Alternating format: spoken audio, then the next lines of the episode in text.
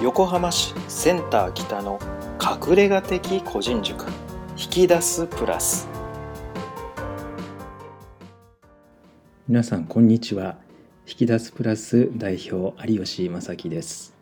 今回もポッドキャストを聞いてくださりありがとうございます。今回はいつもと少し趣向が違いまして、えー、昨日今日は月曜日で昨日は日曜日だったんですがセミナーを開催しました。こんな中学受験があってもいいんじゃない？という題名のセミナーでした。事前にたくさん質問をいただき、そして昨日当日もチャットでまたたくさん質問いただきました。質問にお答えする Q&A 方式で行っていたのですが、なかなか全ての質問を網羅することができず、まあ、その原因は私のゆっくりとした喋りがまあ一番の原因なんですけれども、あとまあ気が付くと話を広げてしまっているというところなんですがちょっとその反省も込めまして今日はそしてまあ次回もになると思うんですけれどもポッドキャスト上で皆様からの質問にお答えするということにしたいと思っています。今日は主に6年生の親御様からのご質問に対してお答えするという形式で行ってまいります。では是非お付き合いいただければと思います。また、えー、少し長くなります。いつもは10分から15分のポッドキャストですが、今回はどうしても質問に一つ一つお答えするということで長くなります。えポッドキャストのタイトル欄にこの中でどんな質問に答えているか概要あらましを書き添えたいと思いますのでそれをご覧いただいて、えー、皆様のお気になるところだけ聞いていただければそれでも十分大丈夫ですので是非お聞きになってください。小6のお母様ですね。このセミナーの中で5年生の男の子のお母さんお父さんでしょうかがの子供のやる気スイッチがオンにならないの入れる方法がないでしょうかという質問があったんです。それに対して、まあ、やる気スイッチっていうのはもともとないんじゃないでしょうかっていうことを、まあ、私の意見としてあのそこで言わせていただいたんですけれどもこのお母さんは、えー、小6のこの時期になっても未だにスイッチが入っていません。でも、以前よりできるようになったことになるべく注目して褒めるようにしてますが、褒めない方が良いのでしょうか、えー、褒めない方が良いのでしょうかっていうのもきっと私のこの、えー、ちょっと説明不足ということだと思います。あの褒めるより認めましょうという話をしたところからあのこういう多分展開質問が当日来たのかなと思うんですね。えっとまずのこのスイッチ問題なんですけれども、えー、まあやる気になるスイッチオンだとかあとはいつになったら本気を出すのだろうかとか、えー、そうですねあとは他にもうんと現実がいつになったら分かってくれるでしょうかとか多分あの全部道義で使われてるのかなと思うんですよね。で実際にはあのやる気スイッチはないしあのお子様がやる気になるかどうかっていうのはなかなか難しい問題で、えー、実際にあの、まあ、例えば私もそうですが自分がじゃああのよしここはやる気を出してやるぞって思ってやってるかというとそうじゃなくて、えー、ここはちょっとやらなきゃいけないなっていうそういうまあしょうがないですよね。あの仕事であればやっぱりやらなきゃいけないっていうそういう気持ちが、まあ、まずはこう第一にあってでそれでプラス、まあ、その仕事にまあやりがいをちょっと感じてたりするっていうのが、まあ、自分の中でもう大人なので分かっているから、まあ、期限を考えてしっかりやっていくようにしているっていうだけで11歳12歳の子供からするとその先読みをするとかあとは、えー、期日から逆算をするとかそれでやる気を出すっていうふうにはまずなれない。無理なんですよねそれは。そうするとやる気にさせる何かを探すよりもあの、まあ、子供がその気になるように、えー、何かできないかなっていうふうに考えた方がいいんじゃないかなっていうふうに思っています。であのこれはあの親御様まあ、自分も我が子に対してはなかなか難しいんですけど他のお子さんに対しては結構できることありましてもうそれは、うんと、その子がこうと何か話をしてる時ですね、まあ、今オンライン上がほとんどですけどもその子が画面の向こうで、えにやりとするまでとにかくその子と会話をしてであとその子が、まあ、こちらはもう褒めないって決めるんですね。褒めないけれどもその子のやっているもどんな小さなことでもいいのでやっていること今日やったこと今日の授業でその子の良かったところっていうのをただ事実をどんどん述べていってでそれでその子がにやりとするまでとにかく言い続けるっていうことはやっています。そうすると、まあ、にやりとした時点でその子は、まあ、多分褒めてもらったと思ってるんだと思うんですね。でも私はただ事実を言っているだけですね。はい。そうすると本人も、あそっか、僕のこんな小さなことまで、この先生、この人は、あの、なんか知らないけど、見てくれてるっていう、あの、そういうところを粋に感じて、じゃあやろっかなっていうふうに多分無意識の中で感じて意外と宿題あの嫌だ嫌だと言いながらやってくれたりだとかうんあとはあこんなに面倒くさい作業をこんなにやってるんだっていうことを地道に意外とやってくれていたりとかですねそういうことがしばしばあります。だからあのまあその気にさせる何かをこうまあ、粘着質にやり続けるっていうんでしょうかそういうのも一つの方法かなと思っています。であとはあのそうですねこのお母様も以前よりできるようになったことに注目して褒めるようにしてらっしゃるっていうこの以前のそのお子さんと今のお子さんを比べるってすごくいい方法だなと私も改めて感じました。でさらにそこから進んで、えー、褒めるのではなくて あのまた褒めないでくださいみたいな話になっちゃうんですけど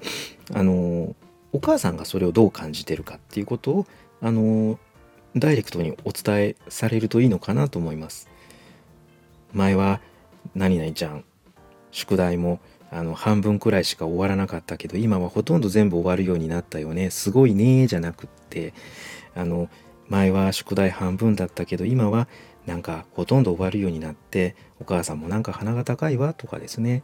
はい。なんか嬉しいわとかですね。そういうようなあの言い方です。のこれ愛メッセージってねよく言われてますけれども愛というのは私の愛ですね、はい、私メッセージで相手に伝えることで、まあ、相手をその気にさせるっていうやり方ですね。これは結構使えるんじゃないかなと思っています、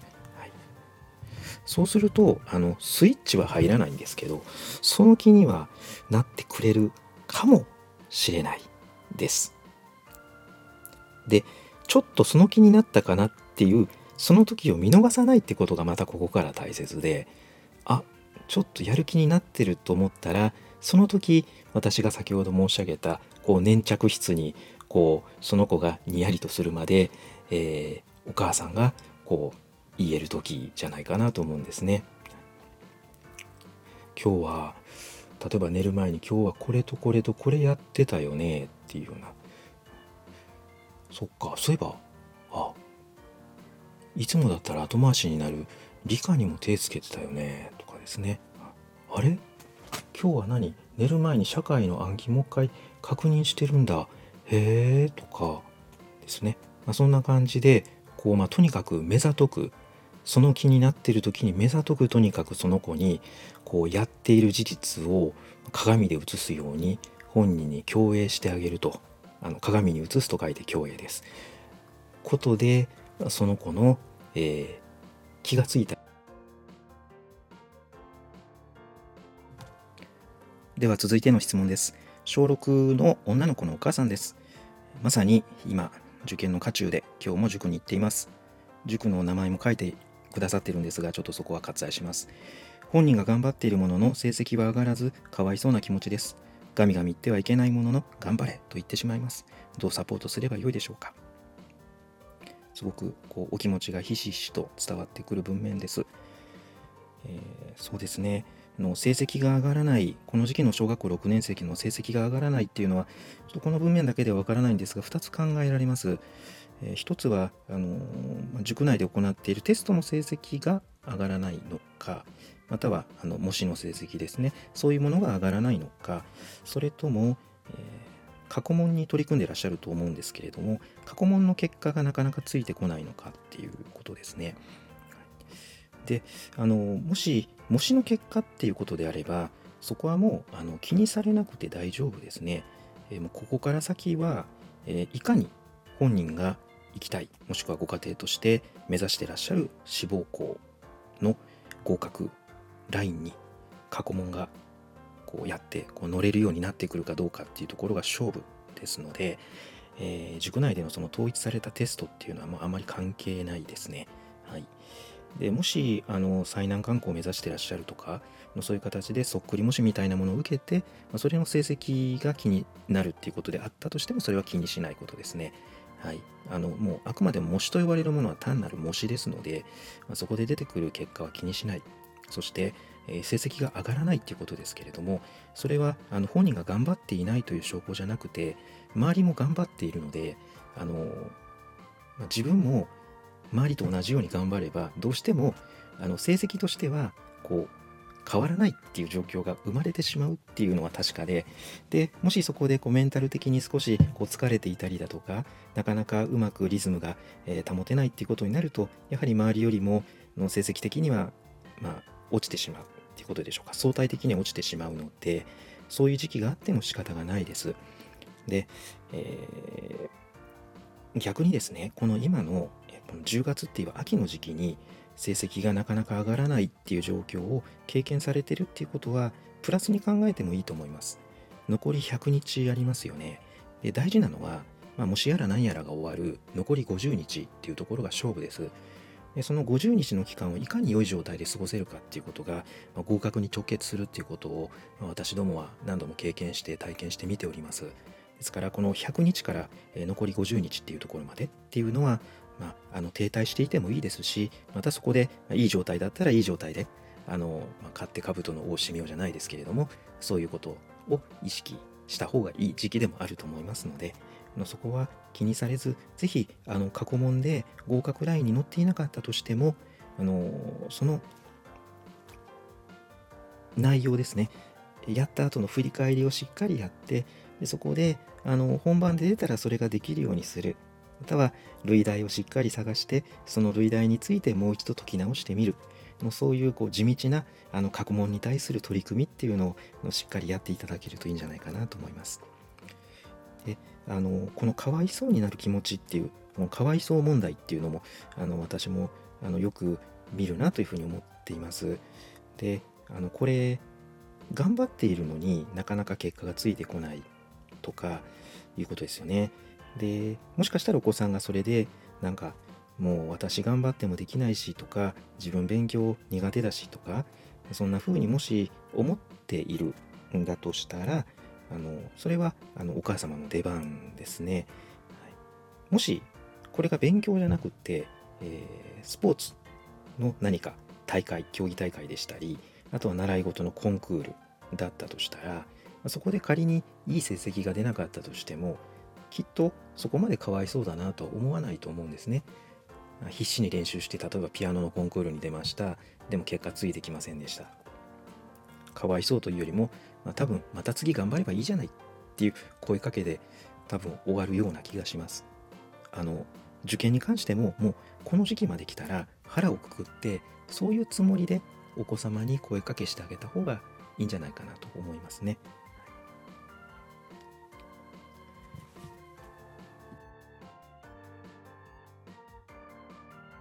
で始めた受験ですがこの時期になってもダラダラしています。このまま甘やかして偏差値にこだわらず合格の取れる受験をするか手厳しく単眼で真剣に取り組まなければ効率という選択か子供の人生においてどちらがベストか悩んでいます。結構追い込まれていらっしゃるのかなという文面です。まずお伝えしたいのは一度落ち着いて考えましょうっていうことだと思います。まず、えっと、この時期になってもダラダラしている受験生はたくさんいます。特に男の子は。12月になっても1月になってもダラダラしていることがあります。もっと現実を言うと2月に入ってやっとつまり受験が始まってやっと本気に見える。大人から見ればですけど、ま、本人はその前から、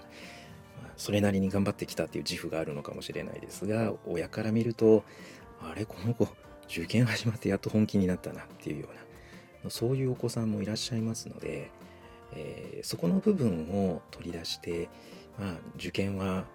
えー、何でしょうか無理っていうんですかねそういうことはまずないんじゃないかなと思うんです。であとはあのこれとこれどっちかっていうお話になってしまってるんですがそもそもあの選択肢としてはこの2択に絞るっていうのはあのきっと、まあ、親御様自身も多分あのそれは分かっていらっしゃるんだと思うんですけれどもどっちかっていうのはないですよね。きっとどっちもあの避けたいと思われてるから、えー、どちらがベストか悩んでらっしゃるというよりもどちらも違うからどうしたらいいかっていうことじゃないかなと思うんですよね。うんえー、子供の人生においてっていうことを考えるならばまずあのお母様もおっしゃってるようにお父様ですかね分かりませんが親御様もおっしゃっているようにの偏差値にこだわらずにっていうところはとてもいいお考えじゃないかなと思います。偏差値が高い学校がいい学校だっていうのはまああまり関係ないというかそこに相関性はあんまりないです。えー、偏差値が高いっていうのはつまり人気があって、えー、こう頑張んなきゃっていうよりも、うん、その子のもともと持ってるポテンシャルとそれに、あ、本人のその実力運が伴って入る子は入るっていうことですので、うん、まあその程度なんですよね偏差値が高い学校っていうのは。じゃ逆に偏差値がそこから比べて少し下がった学校がよろしくないかっていうとそんなことなくって実はそっちの方が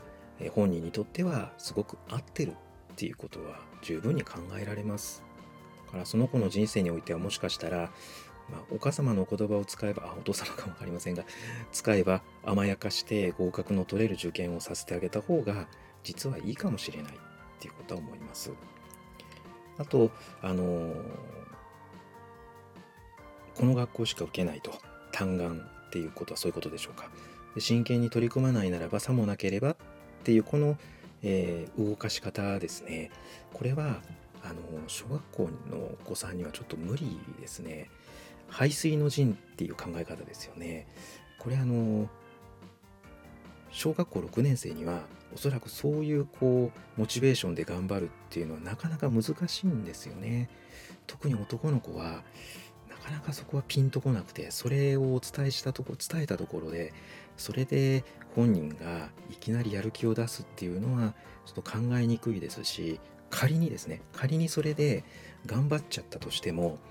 うんおそらくその後その子は自分がその後に持つかもしれない目標ですよね。えー、この子もあの本人の希望で始めた受験とおっしゃってるので、まあ、何がしか多分こういう学校いいな私立いいなっていうことで始めてるので、えー、まあ、自分はこういう目標を宣言したと。でそれに対して、まあ、なかなか体が動かない気持ちが動かない努力ができなくてでまあそこで頑張って、えー、排水の陣だと言われてさもなければと言われて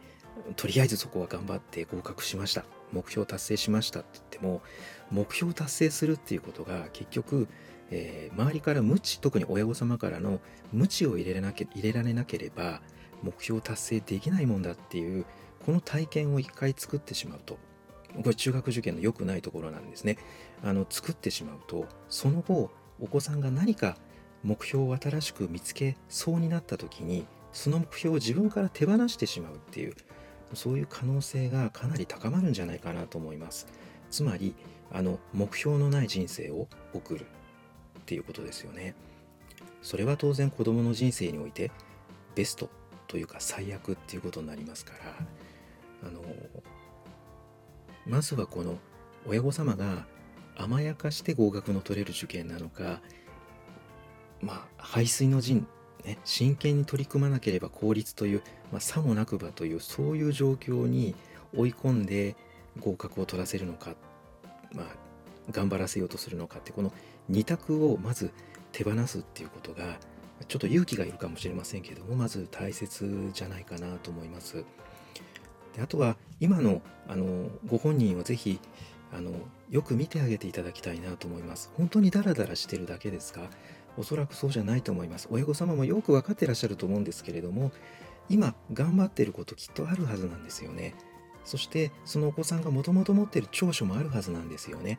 はい、まずそこの長所と今小さなことでもいいから頑張っていることをぜひ認めてあげてくださいでそれをとにかく口に出してあげてくださいそれこそが結局子供を自然とほんの少しの変化かもしれないけれどもダラダラっていうふうに見えてる状況から改善へと導く薬になるはずなんですよね。あの甘やかしても偏差値にこだわらず合格の取れる受験ができそうだっていうことはある意味ですごくあのまあこうし幸せと言ったらあれですがありがたいことなんですね。で中学受験の内容っていうのはそんなに簡単なもんじゃありませんのでどんなにこう偏差値的に低く見える学校であったとしても小学校レベルの学習では合格できる学校ってほぼないと言っていいですよね。特に男の子の場合は。ですね。ですからそのラインまで来てるっていうことは少なくともあの、まあ、どのぐらいの今その、えー、偏差値という目に見えるその数値化されたレベルの中でどの辺りにいらっしゃるのかっていうのは私は全然わからないですけれどもでも少なくともそこの土俵の上に上がっているっていうことはお子様がこれまで頑張ってきたっていうあのそういうことがなければそこにまずいないわけなのでまずそこを認めてあげてほしいなっていうのがあの私がこのご質問の文面から感じられることかなと思っています。あと100日されどあと100日なんですよね。あの特に男の子にとっての100日っていうのは結構、まあ、変わっていく100日になるはずです。まあ、うん、正確に言うならばあと50日を切ったぐらいのところで、まあ、いよいよ頑張り出すというのが実際のところかもしれないですけれどもそこから頑張ることによってお子さん本人は意外と僕はこの受験を一生懸命走り切ったっていうふうに思えるものなんですね。で本人がそう思えるっていうことがすごく大切でその達成感を持ってその行き先がたとえあのご家庭で話し合われているであろう今の第一志望校でなかったとしてもおそらく第2第3志望校であったとしてもそこでたくましく多分6年間過ごされると思います。自分は、まあ、自分の努力で、えー、第一志望まではまあ多分もうちょっと前から頑張ってれば入れたかもしれない。でも、えー、この第2第3志望校に来ても自分は楽しくやっていかれるというそういう、えー、気持ちが持てるんだと思うんですよね。そしてあの親御さんもきっとあの一番の望みの学校ではなかったけれども子供がそうやって通ってる姿を見てあこういう選択肢でもよかったんだなっていうふうにもしかしたらあの目から鱗っていう経験ができるかもしれないですね。どちらにしてもあの親御さんのレールに乗っかって自分はここに行かざるを得なかったんだっていうふうには子供は思わないはずです。そこがとっても大切なことなんじゃないかなというふうに思います。えー、仮にあのまあいわば、えー、究極の選択をさせられて、えー、結局公立に行くっていうことになった時に別に公立の中学校に行くことがあの悪いことだとは決して思わないんですけれどもそうなった時に本人の中にあの結局自分はの最後まで親のレールに乗って公立に行かざるを得なくなってしまったってそういう気持ちであのリベンジだみたいな風にはなってほしくないなっていうふうに思います。では次のご質問です。小学校6年生の女の子です。大手塾に通っていますが超マイペースな我が子に合わせた課題の量に家庭で調整しても良いものでしょうか？面談時にその旨塾にもお伝えしています。そうするほかない状況ではありますが何かアドバイスお願いします、えー、そうですね。超マイペースというふうにあの書かれていて本当にマイペースなお子さんなんですね。あのこの、ね、超マイペースなお子さんに今の課題の量をそのままこなさせようとするよりも調整するっていうことを前提にしてお話しされている親御様あの本当にご立派だと思います。そうするほかないんですよねおっしゃってるように。でただそれをご家庭で調整されるのにはちょっといささかリスクがあるかなというふうに思います。何をどのぐらい間引くのかっていうことですよね。この時期やっぱりもう過去問演習もしていく必要がありますしあとは、えー、どこの学校を受けるかにもかなり寄ってきてしまうのでそれによってはあとお子さんの今の、え科目ごとの、まあ、得点力ですね学力というのも得点力によっては例えば社会のこの分野についてはもう本当に知識レベルの確認でいいとか、はい、あとは理科についてもまあそうですねもうここは捨てるっていうとこですよね。そういうことも当然考えられる時期なんです、まあ、例えば理科の臨軸や滑車のところは捨てるですとか、はい、あとは国語ですね。国語に関しては毎日素材文は一つ読むだけにして問題を解くことはやめてそしての過去問演習の際にはしっかり問題を解く演習をすることで過去問のその、まあ、受ける学校の出題の仕方設問の出し方答えさせ方それにとにかくフィットさせる。そのいわゆる一般的なこう国語の問題そのいろんなそのタイプの問題が、まあ、一緒くたに乗っかってますのでそういうものに取り組んでこうあらゆるえ問題に対応できるようにするというよりは、え過去問にこだわった取り組みをしていく方が、まあ、いいという、まあ、そういう国語の科目的なちょっと適性もあるので性格個性もあるのであそういうところも考えつつ、えー、家庭での課題メニューっていうのを決めていく必要があるかなと思うんです。ここはやっぱり、まあ、塾の人間はそのためにいるようなものですからそこら辺のコーチングサポートっていうのはあのお願いした方がいいかなと思います